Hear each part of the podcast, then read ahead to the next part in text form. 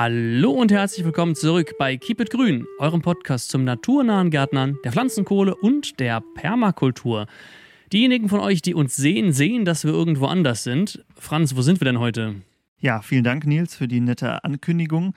Äh, wir sind in Portugal aktuell, ähm, besuchen hier ein paar Projekte, arbeiten in Ruhe und wie ihr seht, so nah an der Natur bei einem Podcast waren wir, glaube ich, noch nicht. Also, wenn ihr ab und zu mal hier eine einen Regenschauer hört oder einen äh, Storch klappern, dann ist das hier äh, die pure Natur, denn äh, wir sitzen draußen und äh, nehmen auch von dort aus auf. Ganz genau. Und heute regnet es. Wir hatten uns eigentlich vorgenommen, dass wir uns richtig nach draußen setzen. Jetzt mussten wir uns hier unterstellen, aber ihr seht trotzdem noch, es grünt hier draußen, es blüht auch hier draußen. Und das ist ganz schön, weil wenn es nicht regnet, dann sieht man wirklich ganz viele Bienen und alle möglichen anderen Insekten, die sich hier laben. Ein ganz anderes Bild, was man im Februar aus Deutschland natürlich nicht kennt.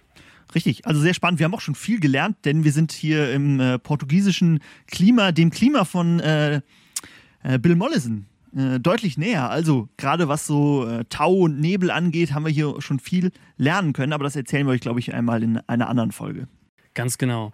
Deswegen würde ich heute in das Thema der heutigen Folge, würde ich jetzt schon in das Thema der heutigen Folge einsteigen. Wir hatten ja in den letzten zwei Folgen über die Permakulturzonierung gesprochen, genauer gesagt um die Zonen 1 bis 3. Heute soll es um Zone 4 und 5 gehen. Was genau dahinter steckt, das werden wir alles besprechen.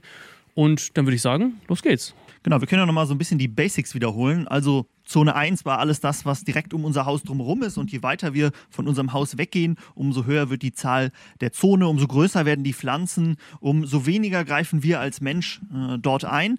Und äh, letztes Mal war Zone 3 hauptsächlich das Thema. Also ich habe so das Gefühl, es gibt drei große Zonen, 1, 3 und 5 und 2 und 4 sind so ein bisschen Übergangszonen. Deshalb Zone 3 das Hauptthema äh, letztes Mal und da äh, ging es hauptsächlich darum, dass wir viel äh, so landwirtschaftliche Arbeit leisten. Wir haben Felder da, wir haben äh, Tiere da, die größer sind, die nicht so viel Aufmerksamkeit gebrauchen und brauchen. Und heute geht es dann eben weiter, noch weiter weg von unserem Haus und äh, beginnt mit Zone 4.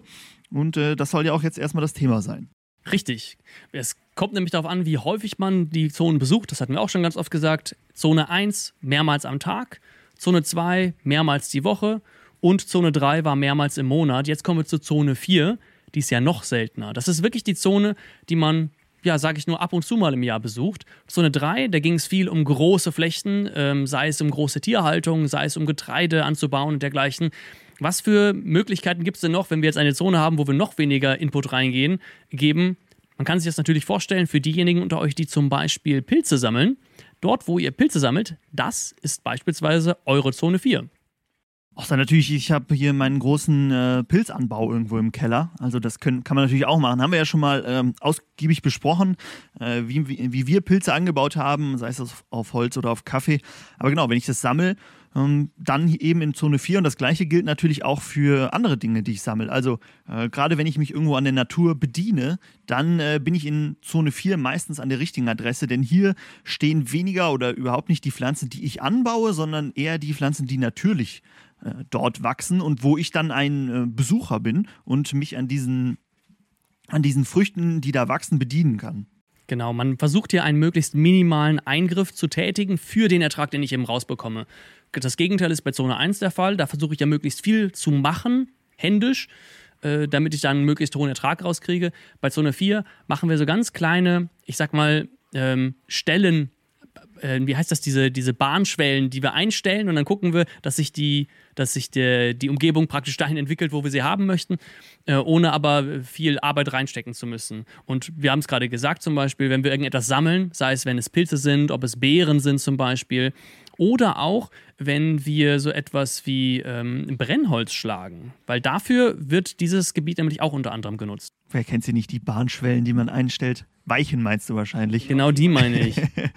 genau, Holz, äh, auch so ein Ding. Ich habe mal an einer Stelle gelesen, dass ähm, in Zone 4 ist der Mensch ein gern gesehener Gast und das äh, beschreibt es, glaube ich, ganz gut. Also äh, das ist nicht mehr die Zone, die durch uns Menschen hauptsächlich geprägt ist, sondern eher eine Zone, wo wir Gast sind. Und du hast es gerade gesagt, Holz ist ja auch was, was wir äh, in vielen Fällen eher aus der Natur ziehen und weniger daher, dass wir äh, große Plantagen anbauen. Klar, im großen Maßstab wird das natürlich gemacht, aber bei uns äh, nehmen wir das eher aus dieser Zone 4 und sorgen natürlich entsprechend auch wieder dafür, dass hier äh, aufgeforstet wird, wenn wir, wenn wir Holz schlagen. Aber Holz ist ja auch eins sicher der wichtigsten Baumaterialien, oder? Wenn ich in der Permakultur bin, denn ein Steinbruch haben die wenigsten vor Ort. Oft ist der Boden jetzt auch nicht so steinig, dass man da so viele große, gute Steine rausziehen kann.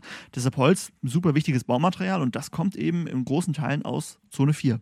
Genau. Wobei ich da wieder die Einschränkung geben müsste, es sagen würde, es kommt drauf an. Gerade wenn wir jetzt hier in der Umgebung umherlaufen, äh, man sieht hier recht wenig hochstämmige Bäume. Das liegt wahrscheinlich an den klimatischen Bedingungen. Gerade ist es zwar sehr feucht, im Sommer aber sehr trocken. Äh, wir haben jetzt auch nicht so viel Biomasse herumliegen sehen und äh, es gibt sehr viele Steine. Dementsprechend sind viele Häuser aus Stein gebaut.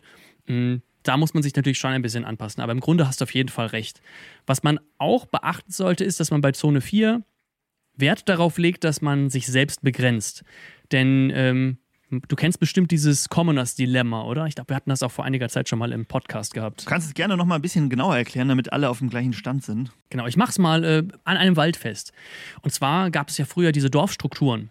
Und äh, wenn wir beispielsweise vier Dörfer haben, zwischen denen ein Wald liegt. Und dieser Wald ist äh, ein Gemeinschaftsgut, das allen vier Dörfern ähm, gehört. Jetzt kann sich jedes Dorf dann da an dem Wald bedienen, so viel es möchte. Jetzt würde man natürlich sagen, aus rein egoistischer Sicht, jedes Dorf sollte versuchen, so viel wie möglich von dem gemeinsamen Gut, was man hat, ähm, sich äh, ja, zu, einzuverleiben und dann ganz viel Holz zu schlagen, damit sie möglichst viel Holz haben. Und weil, wenn die anderen das machen, dann hat man ja weniger. Das würde aber dann die, das Gemeingut kaputt machen, weil wenn der Wald einmal weg ist, dann gibt es nichts mehr. Auf der anderen Seite wäre es am besten für alle, wenn sie sich selbst begrenzen, ähm, aber am besten für den Einzelnen ist es eigentlich, wenn alle anderen sich begrenzen und man selber am meisten schlägt. Worauf ich hinaus möchte, ist, dass diese Zone 4, die wir haben, das ist ungefähr mit dem Commoners Dilemma zu vergleichen. Also wir sollten nur gucken, dass wir so viel rausnehmen, wie eben auch nachwachsen kann, weil wir ja nicht viel dazu tun. Wir werden da wahrscheinlich nicht ähm, einmal die Woche hingehen und äh, ich sag mal, äh, das so pflegen oder so neu setzen, äh, neu anpflanzen, ähm, neu ausdünnen. Das sind zwar alles Aufgaben, die wir auch machen, Ne? Also Sachen, zum Beispiel Bäume neu anzupflanzen oder eben zum Beispiel das Ausdünnen. Aber wir machen das nicht in einer Intensität, wie wir das in den, in den geringeren Zonen haben. Ja, das war's. Äh, was aber so eine Zone 4 auch voraussetzt, ist natürlich, ähm, dass es überhaupt die Möglichkeit gibt. Ne? Also es gibt auch viele Standorte, wo das gar nicht so einfach ist. Wenn ich zum Beispiel in der Stadt lebe oder so, dann ist so eine Zone 4 oder 5 natürlich auch schwer umzusetzen. Ähm, aber kommen wir mal wieder zu unserem Idealbeispiel, wo wir das natürlich haben, wo wir in den Wald, äh, offenbar ist da ja auch ein Wald, weil wir viel Holz schlagen, äh, quasi an den Wald äh, herangrenzen. Und das zeigt ja auch schon, dass, wenn wir uns viel an der Natur bedienen, dass es ja auch ein sehr, eine sehr saisonale Nutzung ist. Ne? Das ist, also wenn man jetzt zum Beispiel äh, das sehr aus der Sicht von Mitteleuropa, Deutschland betrachtet, dass ich da im Winter gar nicht so viel machen kann. Wenn ich sage, ich sammle sonst irgendwie äh, Pflanzen, die da diese sind oder Beeren, dann ähm, ist der Winter da natürlich eher eher weniger genutzt. Was man aber dann noch machen kann, und da würde ich dich mal fragen, ob du es auch machen würdest, ist nämlich, dass man nicht nur Beeren und Pflanzen sammeln kann, sondern dass man auch äh, Tiere jagen könnte. Also wenn ich sage, ich esse Fleisch, ähm, dann kann ich natürlich auch sagen, okay, ich jage da irgendwie was auch immer da rumläuft bei mir. Ähm, das wäre eben auch in der Zone 4. Wäre das was, was du machen würdest? Oder ist das ein zu großes Fass, was wir hier aufmachen? Mm, na, ich habe in meiner Vergangenheit ja auch schon mal gejagt. Zwar nie alleine, ähm, aber ich bin öfters mit Menschen mitgegangen, die gejagt haben und habe dann da auch mitgemacht. Mhm. Ähm, deswegen würde ich es ähnlich machen. Also ich, wenn ich jetzt alleine so ein Projekt hätte, würde das nicht anstoßen, dass es ein zu großes Fass ist. Ähm, aber ich sag mal, ich habe da ähm, auch ethisch nichts gegen. Mhm. Was man dabei natürlich auch wieder beachten sollte, genau wie bei den, bei den äh, Bäumen auch ist, ne? da gehört ein gutes Management mit dazu sehr gut. Ähm, Finde ich interessant. Ähm, ich würde es, glaube ich, nicht machen. Also, das wäre mir dann irgendwie, habe ich dann das Gefühl, ich würde auch so ein bisschen, bisschen das Leben aus meiner Zone, die ich so Zone 4 oder 5 ist ja auch was, was man ähm, pflegen muss, indem man, also nicht in dem Sinne äh, pflegen, dass ich da reingehe und irgendwie die Sachen raus, äh, rausräume, die mir nicht gefallen, sondern dass ich, wenn sich das Ganze selbst reguliert und das gut läuft, ähm, hätte ich, glaube ich, Scheu, da zu viel einzugreifen. Aber in Zone 4 ist es ja auch noch so ein Übergang. Ne? Also es ist ja noch nicht, noch nicht so die, die völlige Natur. Ähm, deshalb kann ich das sehr gut verstehen. Ähm, Wäre da aber, glaube ich, selber eher weniger der, der Jäger der Tiere, sondern eher der Jäger nach irgendwelchen Walderdbeeren oder so. Ich weiß es nicht. Wie sieht es bei dir mit Fisch aus? Würdest du angeln gehen? Das ist natürlich cool, ne? wenn wir da Wasser hätten, äh, wäre das natürlich spannend. Ich, bei, äh, Angeln äh, kann ich ja jetzt nicht Ja sagen, wenn ich beim Jagen Nein sage. Ja. Ähm, deshalb würde ich wahrscheinlich nicht angeln. Ähm, aber alleine da Wasser zu ha haben, wäre schon cool. Wie wäre es, wenn wir jetzt beim Wasser mal bleiben? Ist natürlich spannend, wenn wir in uns, nat- wir bauen uns ja natürlich eine sehr ideale Permakultur auf. Ne? Also wir haben jetzt da noch irgendwie einen Fluss oder einen Teich oder so. Ähm, wie sieht's aus, wenn äh, Wasser knapp ist im Sommer? Würdest du das dann in Zone 4 aus dem Gewässer holen, was da ist? Oder sagst du, okay, dann muss ich halt so vorsorgen, dass es nicht, nicht passieren darf? Nein, also in Zone 4 würde ich auf keinen Fall aktiv bewässern. Das ist viel zu viel Arbeit. Nein, nein, hast du falsch verstanden, dass du da Wasser holst für Zone 1, 2 oder so. Äh, ja, doch, auf jeden Fall. Genau, ich würde äh, Ressourcen, wenn es geht, aus den höheren Zonen nehmen und sie in die niedrigeren Zonen mit reinbringen. Weil da habe ich ja dann die Arbeit und da kann ich dann diesen Mehraufwand auch damit rechtfertigen, dass ich da mehr und auch anderen Ertrag mit rausziehe. Und vielleicht, um das gleich auch mit Zone 5 nochmal abzugrenzen, das ist jetzt hier keine Wildzone. Wir sagen zwar immer, da ist, herrscht schon einiges an Natur, weil das schon ein guter Übergang ist, aber ich mache da natürlich Forstwirtschaft. Oder ähm, wenn ich da einen See habe, kann ich da drin auch Sachen anbauen. Eben zum Beispiel, wenn wir jetzt von Fisch reden oder gut bei der Jagd, ähm, das sind Sachen, die, äh, da kümmert man sich nur ein paar Mal im Jahr drum. Da kann ich nicht jede Woche hin und da Fische rausziehen, sonst funktioniert das nicht, ne? Kann man das Dilemma. Ähm, von daher ist das eher so was Saisonales oder, sag ich mal, ein Event, ähm, mit dem man arbeiten kann. Was ich, was ich auch noch ganz spannend finde, ist aber eigentlich, wenn, mich dann, wenn ich mir dann so ganz Deutschland quasi angucke, so eine, also dann sind die Wälder ja meistens Zone 4, wenn man es so aufteilen könnte, ne? Weil da wird aktiv Forstwirtschaft betrieben, äh, Menschen gehen ein und aus, da wird gesammelt und es gibt echt nur sehr wenig Flächen, wo die irgendwie komplett unberührt sind. Ja, würde ich auch sagen, genau. Es gibt, es gibt ein paar Zonen, äh, die ich schon in Zone 5 packen würde, aber da kommen wir gleich drauf zu sprechen. Es ist aber gar nicht so groß, wie man es erwarten würde. Es gibt noch etwas, was man in Zone 4 machen kann. Und zwar kann man in Zone 4 auch Tiere halten, Tiere weiden lassen. Hm. Genau, ich habe das auch, ähm, ich glaube, das war im äh, Video von, ähm, wie heißt er noch? Kollege von Bill Morrison, jetzt stehe ich im Schlauch. Sein, äh, Der Jeff Lawton oder der, ach, ach den äh, David Holmgren. David Holmgren. In seinem Video hat er das auch gezeigt, dass er in Zone 4 hat er auch viele Bäume stehen und er hat seine Permakultur ja auch in Australien und da ist er, oder seine Frau ist es, glaube ich. Äh, man ist sich da nie so sicher, wenn man es das erste Mal sieht. Und äh, da ist sie immer mit den Ziegen durchgegangen und die Ziegen haben sich da bedient und das ganze äh, Buschwerk abgeknabbert, was da war, ähm, damit eben die Brandgefahr nicht so hoch ist.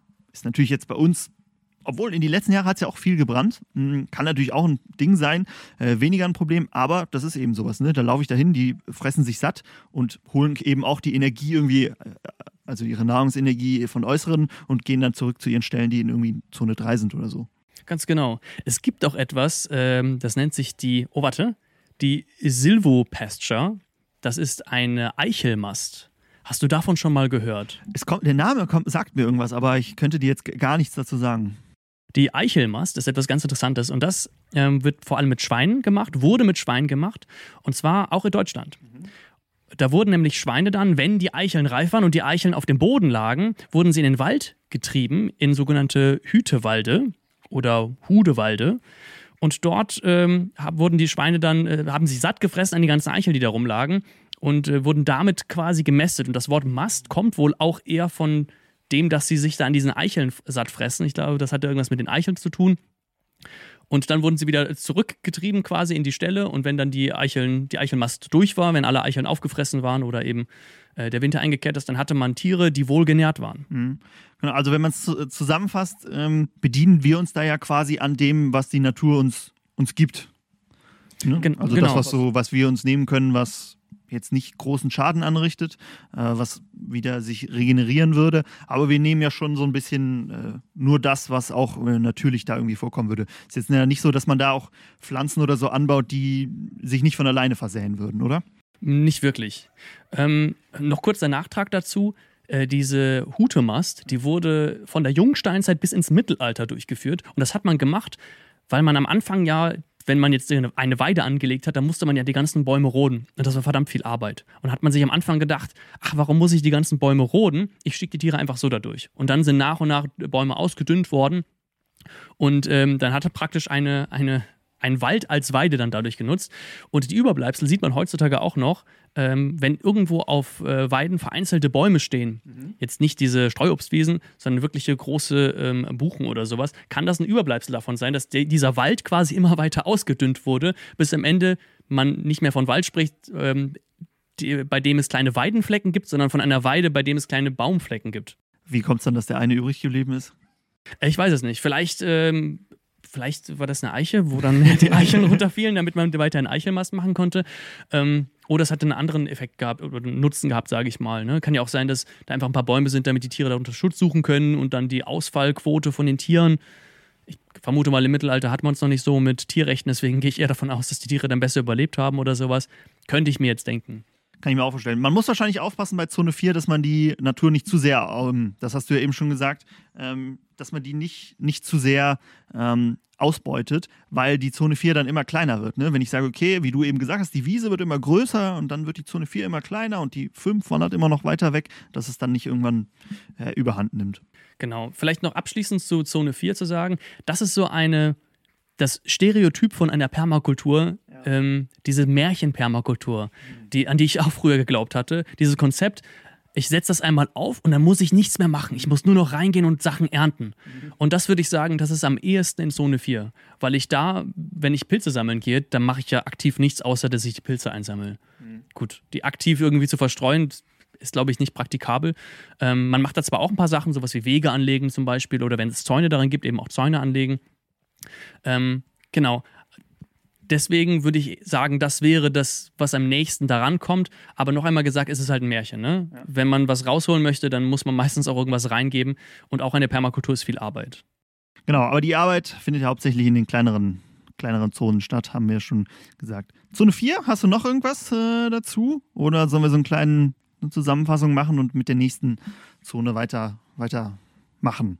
Nee, ich würde sagen, das reicht. Äh, wir haben ja noch keinen Titel gegeben. Die anderen hatten wir ja genannt, die äh, Waldgartenzone, Zone 2, und die Zone 3 war die Farmzone. Die Zone 4 wäre die äh, Jäger- und Sammlerzone. Mhm. Ja, das passt, äh, das passt sehr gut. Äh, genau, kleine Zusammenfassung. Wir in Zone 4 versuchen wir das zu nehmen, was äh, von der Natur übrig, was sie uns übrig lässt. Ähm, natürlich nicht immer möglich. Äh, wenn wir uns bedienen, müssen wir oft auch irgendwas zurückgeben. wir versuchen da irgendwie du hast es gesagt, indem wir die äh, Schweine da füttern oder die Ziegen, ähm, Teile der Energie mit in die kleineren Zonen zu nehmen, also Energie in Form von äh, Nahrung, die sie eben zu sich nehmen, äh, die sie dann in Energie umwandeln. Ähm, und ganz wichtig, glaube ich, äh, Holz. Also gerade in, in Deutschland zum Beispiel, dass man da ähm, sein Holz nicht nur zum Bauen, auch zum Heizen zum Beispiel herbekommt. Ne? Super, damit würde ich mal weiter zu Zone 5 gehen. Das ist die letzte Zone in unserem Zonierungsbeispiel hier und auch in dem ganzen System. Zone 5, da machen wir nämlich noch weniger draußen. Genauer gesagt machen wir gar nichts mehr. Zone 5 ist die sogenannte Wildzone, um schon mal den Namen vorwegzugreifen. Franz, was kann man denn zum Beispiel in der Zone 5 finden? In der Zone 5 finden, finde ich natürlich äh, unberührte Natur. Und äh, das zeigt eben auch, dass ich sie nicht berühre. Also das ist dann eben ein Wald wahrscheinlich, weil Zone 4 war ja schon ein Wald, wo ich mich bediene in unserem Beispiel. In Zone 5 ist das jetzt ein Wald, der einfach unberührt ist. Und äh, da wächst eben alles. Da wachsen auch die Nahrungsmittel, die ich mir in Zone 4 vielleicht sammle, aber das mache ich in Zone 5 nicht mehr, weil hier lasse ich die Natur komplett unberührt. Genau. Ähm, in unserem Beispiel in Deutschland, Mitteleuropa, ist es ein Wald. In anderen Gebieten wäre das, das vielleicht nicht. Ne? Gutes Beispiel ist der mittlere Westen in den USA. Da gibt es, wenn man alles allein lässt, gibt es da Steppe, da wo die Bisons gegrast haben zum Beispiel. Oder hoffentlich noch grasen, wenn es noch welche gibt. Ähm, aber eben das natürliche System, wenn man einfach mal ein paar Jahrhunderte nichts macht, was würde dann da entstehen? Das sollte idealerweise auch unsere Zone 5 sein. Zone 5 muss aber gar nicht so groß sein, wie wir es jetzt gerade ausskizzieren. Es kann auch ganz klein sein. Zum Beispiel, wenn ich nur einen Garten habe, vielleicht nur meine Zone 1 und vielleicht meine Zone 2, kann ich da trotzdem meine Zone 5 mit reinnehmen, indem ich einfach kleine Ecken in dem Garten lasse, bei denen ich nichts mache. So, und das sind zum Beispiel, wenn ich irgendwo eine überwucherte Hecke oder sowas habe, ein paar Meter, ähm, die ich dann mir abzwacken kann, wo ich dann sage, gut, dann mache ich einfach überhaupt nichts. Da bleibt einfach alles so, wie es ist. Alle Tierchen, äh, Insekten und Falter, was auch immer kommt, die da kräuchen und fleuchen, bleib, gehen dahin, können da sein, was sie machen und tun, was sie machen wollen. Und alles, was dort wächst, bleibt eben auch da. Und selbst wenn dann, wie du schon gesagt hast, ähm, etwas dort wächst, was ich jetzt ernten könnte, wo ich jetzt einen Mehrwert rausziehen könnte, dann mache ich das nicht, dann lasse ich das da.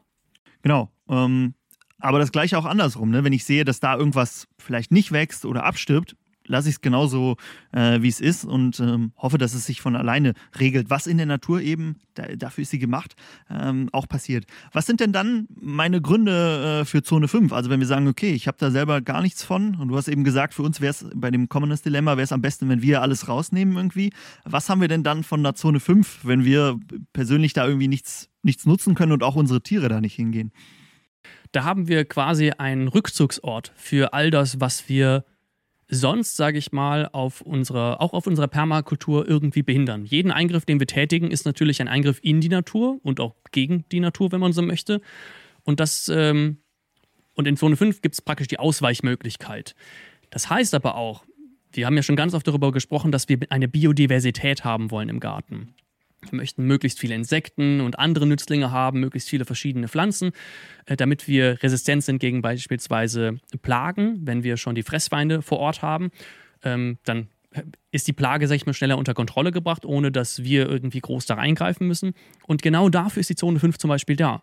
Weil in Zone 5 werden dann zum Beispiel auch, ähm, sag ich mal, Sachen wachsen, ähm, die ich vielleicht in meiner Zone 1 gar nicht haben möchte. Und dort bleiben dann Insekten, aber auch Pilze oder Bakterien, die dann wiederum, wenn, sag ich mal, Not am Mann ist, ähm, auf die anderen Zonen mit überschwappen können. Beziehungsweise die schwappen die ganze Zeit auf, auf, die anderen Zonen mit über und haben damit den positiven Effekt darauf, dass sie das, äh, das Ökosystem, was wir da aufbauen, stabilisieren. Genau, wenn wir zum Beispiel ähm, Igel in unserem Garten haben wollen, aber Zone 1 und Zone 2 Zone 1 sind gar nicht, ist gar kein guter Lebensraum für Igel. Ähm, oder machen wir es zum Beispiel an Eulen fest. Äh, wir wollen die Vorteile von einer Eule, die irgendwie uns die Mäuse wegfängt, aber in Zone 1 oder Zone, wenn wir nur Zone 1, Zone 2 hätten, könnte sie da nicht leben.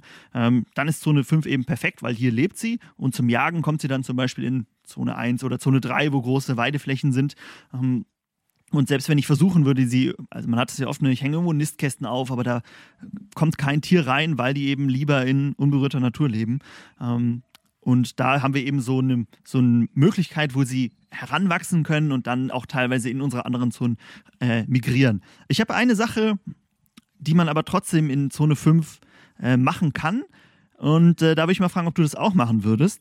Und zwar eine Aufgabe, die man in Zone 5 macht, ist es, äh, Müll einzusammeln. Wir sind ja inzwischen im Zeitalter, selbst wenn da kein Mensch lebt, irgendwie fliegt da immer Plastik oder Müll oder so von Menschen hin. Würdest du den einsammeln oder würdest du den auch da rumliegen lassen? Nein, den würde ich auch einsammeln. Das kommt nämlich auf einen Punkt, äh, den ich auch noch ansprechen wollte. Wir haben jetzt gesagt, wir greifen dort nicht ein, aber das stimmt nicht. Nicht ganz. Je nachdem, auf welche Quellen man geht, äh, wird da sogar empfohlen, dass wir ganz schön viel eingreifen.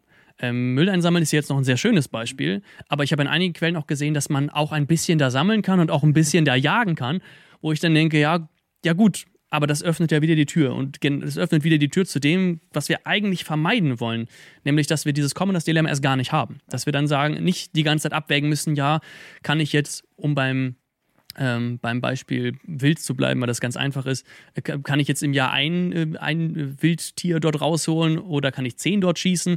Ähm, und diese ganzen Abwägungen, dass wir die nicht haben, weil wir wissen, wir machen da einfach nichts.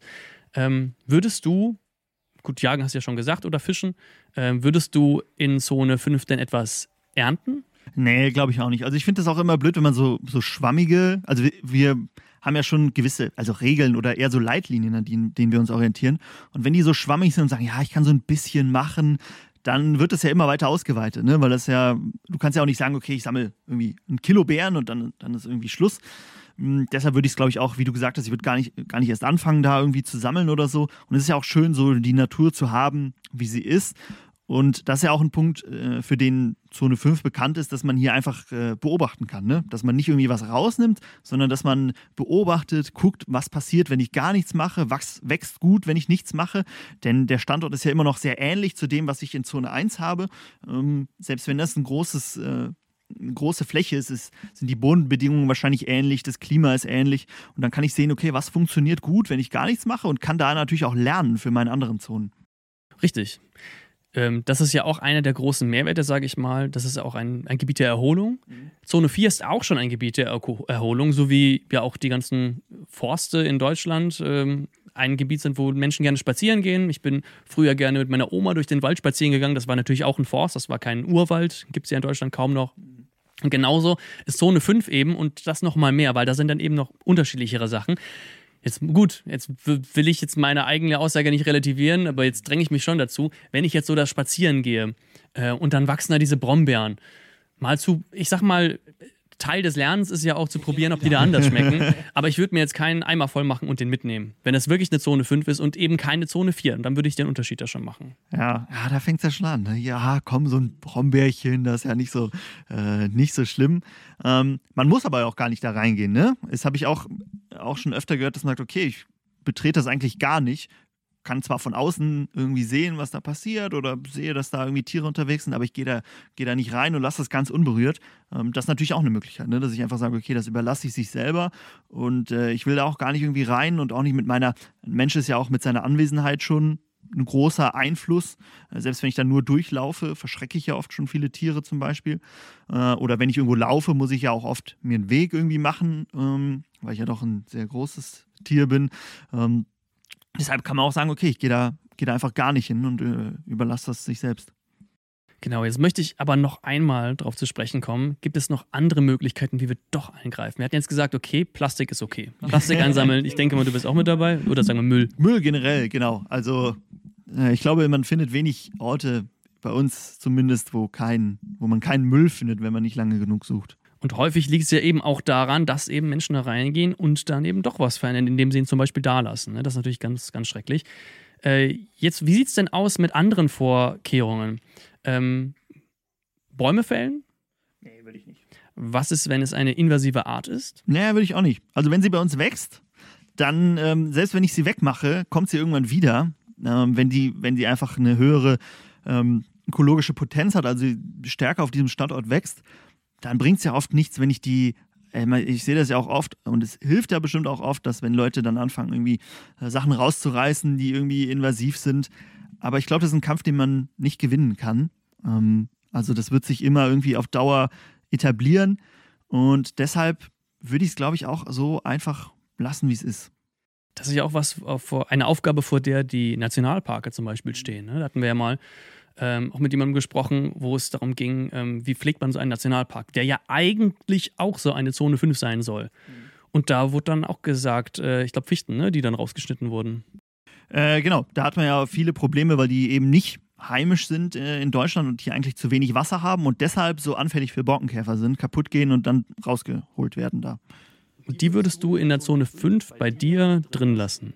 Genau, da geht es ja darum, dass das Ganze beschleunigt wird, ähm, dass sie eben nicht da sind und auch ein Nationalpark ist ja auch dafür da, dass Menschen, äh, ist ja so ein Tourismusmagnet, also dass Menschen da reinkommen. Und wenn da dann Bäume umfallen, sieht es zum einen nicht so schön aus, weil du viele kahle Flächen hast, zum anderen kann es auch gefährlich sein. In meiner Zone 5 würde ich die stehen lassen, weil wenn die zu schwach sind für den Standort, wenn irgendwann der Borkenkäfer kommt und die kaputt frisst, dann fallen sie um und dann wächst halt was Neues da. Deshalb würde ich da in meiner idealen Welt das Ganze jetzt nicht beschleunigen. Nee. Würdest du es anders machen? Gute Antwort. Äh, nee, ich äh, konnte mich nicht ganz entscheiden, um ehrlich zu sein. Mhm. Deswegen habe ich dir die Frage auch gestellt. Äh, ja, ich kann das sehr gut nachvollziehen. Ich glaube, ich würde es ähnlich machen wie du. Aber, jetzt, jetzt aber, jetzt kriege ich dich aber noch dazu. Wie sieht es denn aus? Es gibt bestimmt jetzt noch irgendwas, wo du eingreifen würdest. Bestimmt. Okay, eine Sache, bei der du auf jeden Fall eingreifen würdest, wette ich drauf, ist, wenn es zu einem Waldbrand kommt. Aber die Frage ist, was mache ich denn dann? Also was, äh, wie greife ich denn ein, wenn's, wenn, da, wenn da der Wald brennt? Ruhe ich die Feuerwehr dann oder? Ich sag mal, wir reden jetzt von einer ganz großen Zone, ja. Film, so, ne? Nationalpark-Vibes. Ähm, du, du bist jetzt vielleicht irgendwo draußen, du könntest zum Beispiel irgendwelche Schneisen schlagen oder mhm. es gibt ja bestimmt, also wenn jetzt Zone 4 zum Beispiel abbrennt oder Zone 3 abbrennt, wenn da auch schon Bäume stehen, dann kannst du ja auch irgendwas versuchen zu machen. Ja. Und das könnte man ja in Zone 5 dann auch versuchen, ne? Genau, also wenn, wenn sowas ist, was natürlich auch die ganzen anderen Flächen bedroht, würde ich wahrscheinlich schon das tun, was irgendwie in meiner Macht steht, ohne jetzt zu wissen, was das ist. Klar, wenn ich es noch mit einem Eimer Wasser löschen kann, äh, dann würde ich das machen, aber wahrscheinlich ist es dann eh zu spät, wenn meine ganzen trockenen Fichten brennen. Ähm, deshalb, wenn ich was machen kann, würde ich es dann wahrscheinlich machen, aber ich wüsste jetzt auch nicht, wie man beim Waldbrand vorgeht. Wenn ihr es wisst, schreibt es uns gerne. Also wenn ihr wisst, was man beim Waldbrand macht, außer ne, natürlich abgesehen davon, als erstes die Feuerwehr zu rufen, äh, schreibt es uns. Ganz genau. Aber das führt uns ja wieder zu der Frage davor, wenn jetzt die trockenen Fichten brennen, dann könnte man ja als Waldbrandvorsorge quasi diese Fichten entfernen. Aber da kommen wir wieder in, das, in dieselbe Thematik Das rein. ist dieselbe ne? Thematik. Genau, ich würde sie nicht entfernen. Was ich aber noch mich frage, die Zone 5 ist ja auch nicht unendlich. Ne? Also die geht ja irgendwann weiter. Gerade in so einem dicht besiedelten Gebiet wie in Deutschland zum Beispiel oder auch Österreich, Schweiz. Ähm, wie ist es denn? Also würdest du sie auf der einen Seite dann abzäunen, weil wahrscheinlich der nächste, der dahinter ist, wird wahrscheinlich irgendwie ein normaler Forstwirt sein, der da arbeitet und den Wald normal bearbeitet oder da fängt irgendwie die Stadt an oder ein Dorf oder so. Äh, würdest du dann da einen Zaun machen, dass man da von außen nicht so einfach reinkommt, dass sie wirklich unberührt bleibt, weil es dein Grundstück ist und andere Menschen da auch nicht rein sollen oder würdest du es offen lassen? Ich würde sagen, es kommt drauf an. Wenn daneben. Ja, das ist aber eine langweilige Antwort. ja, warte, aber ich, ich äh, gebe dir jetzt schon eine gute Antwort dazu. Und zwar, wenn da zum Beispiel jetzt Weidetiere neben sind, dann würde ich das abzäunen, damit die Weidetiere nicht da reingehen und mir die Sachen kaputt fressen. Wenn es darum geht, ähm, wenn da jetzt Wege sind zum Beispiel, wo Menschen hingehen können, ähm, würde ich es versuchen offen zu lassen, wenn ich kann. Sch- Warnschilder natürlich hier, kein Müll und ne und äh, Sperrgebiet. Ja, nee, vielleicht würde ich, weiß nicht, ob man das rechtlich machen darf, aber irgendwie so ein Schild, Naturschutzgebiet oder Biotop oder irgendwie sowas. dann- Naturschutzgebiet darf, wenn es keins ist, darf es, glaube ich. das wahrscheinlich nicht. Aber irgend sowas ähnliches irgendwie. Oder geschütztes Gebiet. Geschütztes natürliches Gebiet. Irgendwie sowas kann man sich ausdenken. Ähm, oder eben, wie wie gesagt, wie so ein Biotop. Ein Biotop ist ja quasi auch eine Zone 5. Ähm, wenn ich dann schlechte Erfahrungen habe, wenn ich sehe, dass da Müll rumliegt, dann muss ich zumachen, ja. Aber ansonsten, wenn der jetzt das einfach in einen normalen Forst übergeht, dann würde ich es offen lassen, weil ich möchte ja eigentlich, dass die Tiere, die auch in dem, in dem äh, wirtschaftlichen Forst leben, dass die ein Rückzugsgebiet haben, wenn es für die dann nicht mehr tragbar ist. Zone 1 kann genauso ein Biotop sein, lasst euch davon nicht verwirren. Ähm, genau, ansonsten Zone 5, wir haben jetzt äh, darüber geredet, dass es eigentlich da fast gar nichts passiert, außer in so Extremsituationen, äh, dass wir viel beobachten, ähm, viel lernen können im äh, Idealfall auch und dass sich vor allen Dingen Tiere dahin zurückziehen können und es ein Lebensraum ist für Tiere, die wir nicht selber halten, aber die wir doch gerne als Nützlinge irgendwie bei uns sehen. Oder die, also die müssen ja auch nicht in die anderen Zonen kommen, aber dass da eben ein Rückzugsort ist oder ein Ort, wo sie sich vermehren können und dann, wenn es ihnen gefällt, auch in unsere anderen Zonen kommen. Ganz genau. Damit sind wir bei der letzten Zone angelangt. Du hast nichts mehr auf dem äh, Ich habe nichts mehr. Da unten liegen. Nee, stehen, leider ne? nicht. Super. Dann würde ich sagen, schließen wir damit unsere Serie zu den Zonen der Permakultur. Ich hoffe, wir konnten euch die ganzen Zonen ein bisschen näher bringen, vielleicht auch ein paar Weisheiten bei euch in die kleinen Köpfe einpflanzen. Wenn ihr irgendwelche Gedanken oder irgendwelches Feedback, irgendwelche Fragen habt, Franz hat schon gesagt, dann schreibt uns gerne eine Nachricht dazu. Das könnt ihr machen an podcast.keep-it-grün.de oder bei Instagram zum Beispiel. Oder wir machen auch, wenn ihr das bei YouTube schaut, könnt ihr das auch in die Kommentare einfach mit reinschreiben. Wenn ihr uns unterstützen möchtet, dann könnt ihr mal gerne auf keepitgrün.shop, da gibt es ein paar Produkte für den Garten, für den Naturgarten, zum Beispiel Pflanzenkohle oder einen Langzeitdünger, den man jetzt wunderbar ausbringen kann. Und damit würde ich sagen, wenn es euch gefallen hat, ein Like, Abo, Folgen, was auch immer man bei der Plattform macht. Und dann würde ich sagen, hören wir uns in zwei Wochen wieder. Tschüss. Ciao!